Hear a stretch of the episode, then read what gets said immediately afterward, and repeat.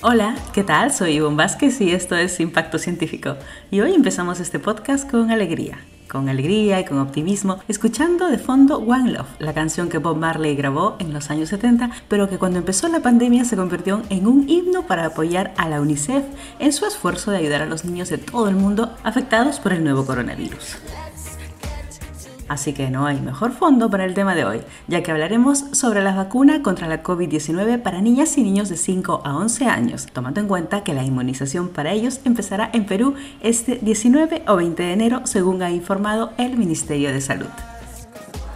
Y bueno, de esa manera Perú se suma a la lista de países que toman esa medida en medio de una tercera ola de la pandemia en la que la variante Omicron predomina en los contagios y los no vacunados son los más expuestos a una infección con complicaciones severas.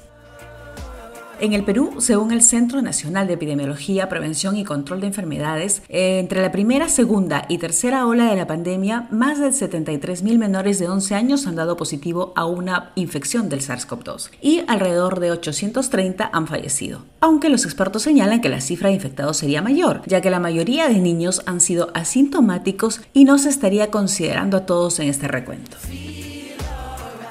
Y precisamente para evitar más cifras lamentables como estas, ahora se prevé vacunar a más de 5.200.000 menores de todo el país. La campaña empezará con los niños de 10 y 11 años y con quienes tengan también alguna comorbilidad o algún grado de inmunosupresión. La vacuna autorizada por la DIGEMIT para esta inmunización es la de Pfizer, la única que también ha sido aprobada por los organismos reguladores de Estados Unidos y de la Unión Europea, después de haber superado con éxito los ensayos clínicos con alrededor de 4.650 niños de diversos países y mostrado una efectividad de 91% para prevenir la infección sintomática del SARS-CoV-2 en niños de 5 a 11 años. ¿Y en qué consiste esta vacuna y el programa de vacunación en sí? Lo comentamos ahora con el doctor Roger Hernández Díaz, especialista en infectología pediátrica y docente de la Universidad Peruana Cayetano Heredia, además de clínico del hospital de esta universidad.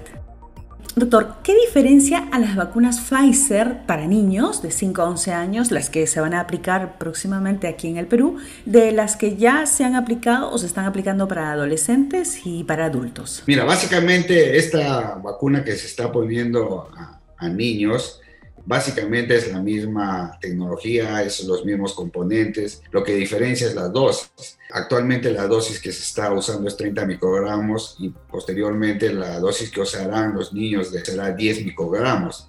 10 microgramos, es decir, la tercera parte de la concentración que se aplica a un adulto, ¿verdad? Y serán también dos dosis, ¿no? En esencia, el esquema de vacunación es el mismo, una primera dosis este, en el día 1 y la segunda dosis en el día 21. En los pacientes que tienen inmunidad disminuida, eh, se está planteando la posibilidad de tener unas tres dosis. Eh, doctor, esta vacuna fue desarrollada mientras predominaba la variante Delta, es decir, los niños que participaron en el ensayo estaban contagiados con la variante Delta. ¿Los resultados eh, serán los mismos para la variante Omicron, que es la que predomina ahora? A ver, la vacuna de ARN mensajero adultos se desarrolló antes que exista la variante Delta, se desarrolló justo para la, la primera variante. Cuando se comenzó a probar en niños, la protección de alrededor del 90% que figuran en los estudios era cuando la gran mayor parte de pacientes eh, niños eran Delta. Para el ensayo, claro. Hay varios, hay, varios cambios que, se dan en la proteína S, justo a donde va dirigida la acción de, la vacuna.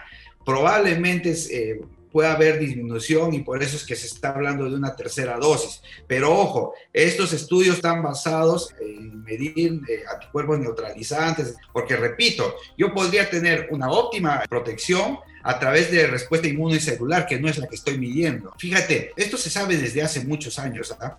Antes se vacunaba, por ejemplo, hepatitis B cada 10 años y después se descubrió que a pesar de que muchos pacientes tenían anticuerpos eh, catalogados como no protectores, igual se protegían. ¿Por qué? Porque el sistema inmune no solo son anticuerpos, sino también es una serie de respuestas. De acuerdo. ¿Y hay contraindicaciones para esta vacuna, doctor? Las contraindicaciones eh, para vacunar es que yo haya tenido un shock anafiláctico, que es una reacción severa de alergia a una dosis previa de, vacuna, y en verdad esa condición es extremadamente rara. Y las otras cosas son precauciones. Por ejemplo, si yo soy una persona alérgica, si he tenido una miocarditis, por ejemplo, lo que yo voy a tener es más cuidado al momento de vacunar. Por ejemplo, si yo soy un paciente muy alérgico a todo, ok, ese paciente yo le voy a vacunar y no le voy a hacer esperar en el vacunatorio pues este, una hora y vete a tu casa. Voy a acentuar mi, esfuerzo en, decir todos los signos de alarma que deben hacer que el niño regrese y, asegurarme que esa posibilidad existe pero en realidad cuando uno hace costo-beneficio en el sentido de riesgos inherentes a la vacuna versus los efectos benéficos, es absolutamente favorable, porque acuérdense, si bien es cierto, COVID en niños no es una enfermedad tan letal como en adultos, en Perú es uno de los países que más letalidad tiene. Es, en niños muy pequeños el 1% ha fallecido, no es, no es poca cosa, usted uno va a los datos oficiales, eso es lo que se tiene de letalidad.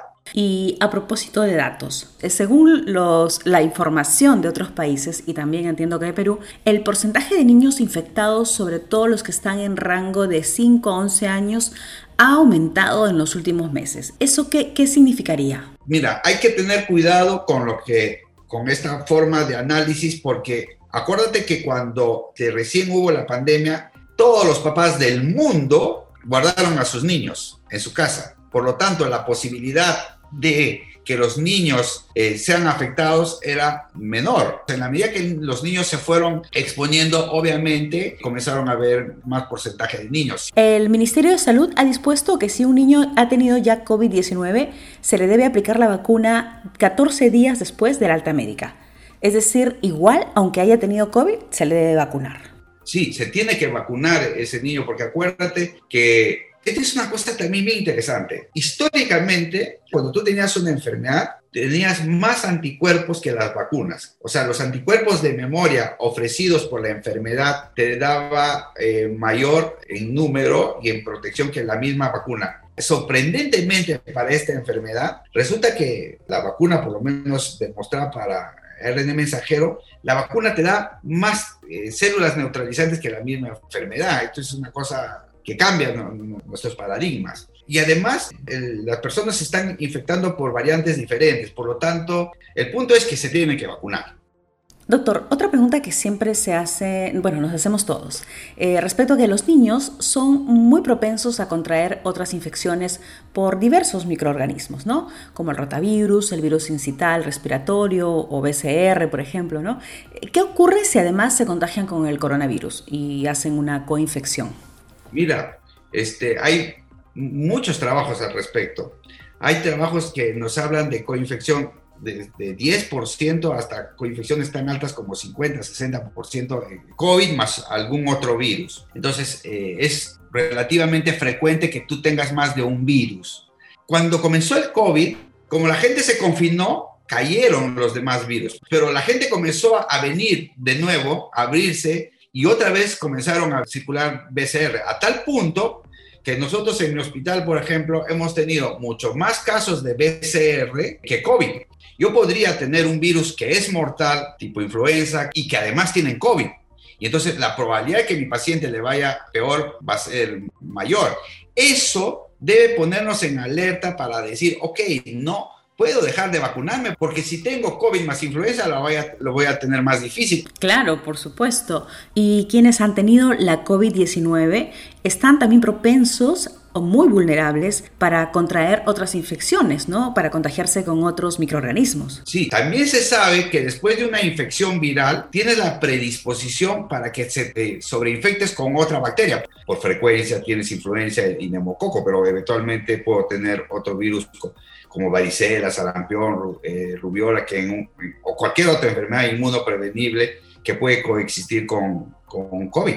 Y si yo puedo evitar la coexistencia, mejor. Y eso nos debe llamar eh, la atención para que no solo pensemos en vacuna contra COVID, sino en todas las demás vacunas, más aún un escenario de que en, el Perú y en general en la región tenemos bajas eh, coberturas y la potencial amenaza de un brote está latente. Doctor, una pregunta recurrente también es sobre las reacciones que genera esta vacuna en los niños cuando apenas se la aplica, ¿no? Pero también hay quienes hablan de un riesgo de miocarditis. ¿Usted qué información tiene al respecto? Las reacciones en general son similares a las producidas por, grupos mayores desde el momento en que te ponen la inyección, dolor en la zona que te han inyectado, eritema en la zona donde te han inyectado como cualquier vacuna. Y para esta vacuna se describe cefalea, algunos cuadros de, de diarrea, pero lo que está eh, muy este, resaltado en las redes es esto de la miocarditis. Efectivamente se ha encontrado que en grupos de jóvenes puede haber algún grupo que desarrolla miocarditis, pero en general son miocarditis que se resuelven. Y lo que hay que tener en cuenta es lo siguiente, la cantidad de miocarditis ocasionadas por el virus es absolutamente superior a la cantidad de miocarditis que podrían estar asociadas a la vacuna. Estamos hablando de mucha diferencia. Entonces, si es que no me vacuno, voy a tener más probabilidad de tener miocarditis que si es que me vacuno. Y la miocarditis que se ha estado asociando a la vacuna, que en primer lugar es infrecuente, felizmente estas se resuelven. En cambio, las miocarditis ocasionadas por el virus pueden dar un daño severo eh, cardíaco. Que sería una de las secuelas que se conocen como COVID prolongado, ¿verdad? Eso está mucho más descrito y más frecuente eh, en adultos como una enfermedad post-COVID o o COVID prolongado, son muchos nombres que se da, pero también eh, se da en niños que van a persistir con problemas, por ejemplo, de, cefalea, de dolor abdominal, de cansancio crónico, de disturbios en el sueño y que han estado asociados a la enfermedad con mucho menor frecuencia, según los estudios pueden variar hasta entre un 2 a 4% de los niños que han tenido COVID podrían tener esta patología y que también hay que tenerlo en cuenta porque tiene que ver con que debemos vacunar para evitar justo estas, estas, cosas. Y también porque ahora que los niños volverán a la escuela, que se entiende ya lo harán este año, vacunados, se teme que ahora los niños pues eh, sean transmisores de contagios para los adultos que sí son vulnerables, que tienen de pronto comorbilidades o, o que son mayores de edad, como los abuelitos, ¿no? otra vez, por la misma razón de que ahora ya los niños están más expuestos, etcétera, se puede ver que hay más niños pero ahí puede haber un, sesgo en la forma que estamos observando. Eh, lo que sí se ha demostrado es, eh, hay, algunos trabajos que demuestran que la carga viral este, en niños puede ser tan igual o más alta que en los adultos. Si bien es cierto, no le está ocasionando tan, tanto efecto como en adulto, eh, un niño potencialmente se puede convertir en un, un, gran transmisor. Otra razón para vacunar a los niños. Doctor Hernández, ahora hablemos de la otra cara de la COVID-19, los efectos colaterales. Usted como pediatra, ¿qué información tiene, tiene sobre estos puntos? Por ejemplo, sobre la salud mental de los chicos ¿no? y la educación. El impacto tremendo de no ir al colegio es altísimo, el, daño en la educación es altísimo, sin considerar los daños mentales que ocasionan no estar interactuando con niños. Eh, de hecho, mira, si tú ves las prevalencias de ansiedad, depresión, antes de COVID estabas hablando en niños de 10, 15%, y ahora tenemos cifras de 30, 40%, porque el colegio es un sitio donde establece relaciones, donde en realidad tu salud mental mejora sin considerar que tenemos mucho más chiquitos obesos. Tú hablas con todo, cualquier pediatra y te va a decir, oye, los chiquitos, bueno, los adultos también, hemos subido un montón de peso y cuando tú haces el desarrollo de tu niño, claramente su flexibilidad muscular, todo ha variado y nadie, está viendo eso, pero la parte mental, el impacto de no tener un, dos años de educación es muy alto. Hay gente que nunca más va a volver a recuperar esos años perdidos, sin considerar que mucha gente que va al colegio deja de, tener, de ser un trabajador, deja de tener violencia familiar, deja de tener abusos, etc.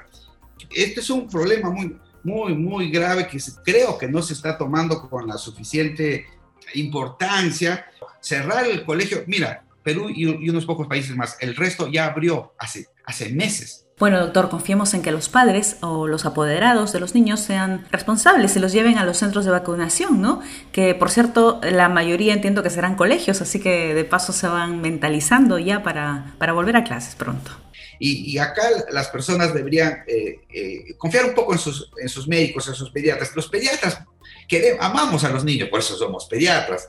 Hacer correr un riesgo a un niño, a un niño, a, la persona más vulnerable, por algún interés sería una locura. Podría haber y algún pediatra, pero 10, 100, 1000, todos los pediatras del mundo, no, no tenemos que confiar en, en, las personas, en nuestros pediatras, si no, no daríamos esas recomendaciones.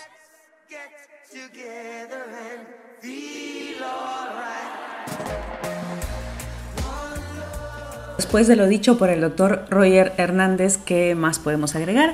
Eh, bueno, sí, dijimos que los niños que han tenido COVID pueden vacunarse 14 días después, pero nos referíamos a quienes han tenido un COVID leve, ¿no? Nos faltó aclarar que quienes han tenido un COVID severo con necesidad de oxígeno u hospitalización deben esperar 90 días después del alta médica. Eh, recuerden que los menores deben ir al centro de vacunación acompañados por uno de sus padres, por un tutor o por un familiar mayor de 18 años. Eh, esperamos haber despejado sus mayores dudas y ahora sí, la salud de sus niños está en vuestras manos. A seguir cuidándonos y hasta la próxima.